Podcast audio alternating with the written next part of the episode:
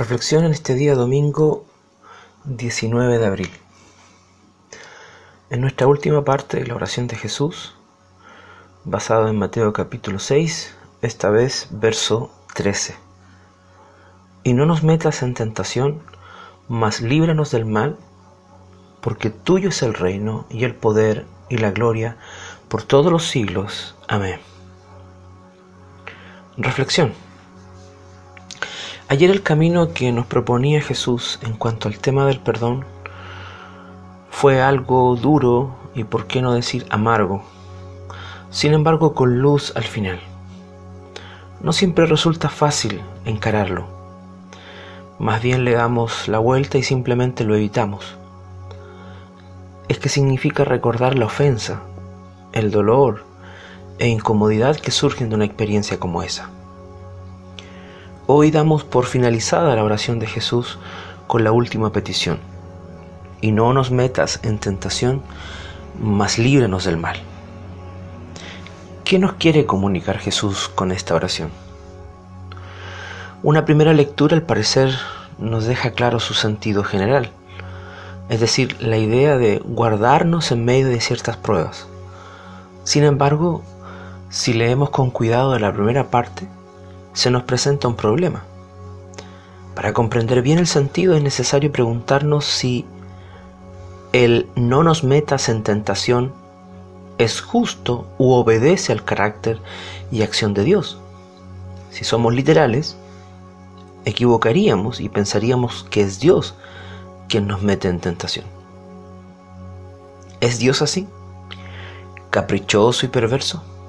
No, en absoluto se entiende mucho mejor el sentido si lo leemos desde la nueva versión internacional que dice, y no nos dejes caer en tentación, sino líbranos del maligno.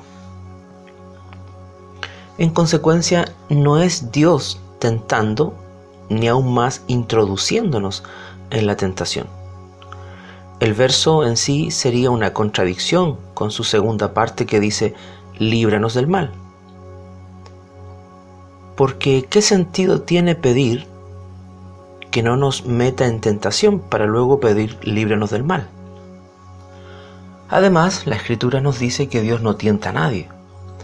En Santiago capítulo 1, verso 13 dice, cuando alguien tenga una tentación, no diga que es tentado por Dios, pues a Dios no lo tienta la maldad, ni tampoco Él tienta a nadie. El sentido de la petición de Jesús en su oración es mantenernos libres de la influencia del mal en nuestras vidas. Desde esa perspectiva bastante justa y coherente con el carácter de Dios, tiene mucho sentido. En cierto modo, suena algo similar cuando Jesús, en tal vez su última oración, en Juan 17, verso 15, pide por sus discípulos. Comillas, no ruego que los quites del mundo, sino que los guardes del mal. Jesús sabe a qué se exponen sus seguidores. Se abrirán paso en medio de una sociedad estructurada no desde el fundamento de un Dios justo, sino al contrario, desde ideas centradas en el ser humano y sus debilidades como el poder, la riqueza y el placer, pilares sobre el cual se construye parte del quehacer diario. Hoy somos testigos de cómo operan estos tres pilares en el vivir diario y sus tristes consecuencias. Desfilan frente a nuestras pálidas miradas el descontrol social, político y sanitario envuelto en una a veces psicosis que nos hace imaginar estar dentro de una verdadera película. Todo esto que nos ha estado pasando nos llegó envuelto en otra crisis, testigos del descontento y otras formas visibles e invisibles del mal. Que el mal no solo se viste de rojo y tridente, la caricatura medieval del archienemigo de Dios. ¿De qué tipo de mal esperamos no nos deje deslizarnos? Tal vez estarás pensando la respuesta, pero yo quiero que, sin desconocer la realidad y actividad antagónica del ángel caído, reconozcamos que tú y yo somos muchas veces quienes, sin necesitar de él, nos deslizamos al mal en muchas de sus expresiones. Sí, porque el mal, como dije antes, no solo tiene rostro rojo y con un tridente en su mano, muchas veces es atractivo y seduce.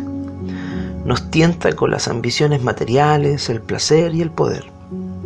Así tal cual fue tentado Jesús cuando daba sus primeros pasos en su ministerio. Bueno, más allá de cómo se expresa el mal, una cosa debemos aprender hoy. El único que puede librarnos de él es Dios. En consecuencia, una férrea relación con Dios puede prevenir que tu pie o el mío resbalen, tal como lo dice el Salmo 121, verso 3. No dará tu pie al resbaladero. En este día, líbranos de hacer el mal. Buen día amigos, bendiciones de Dios.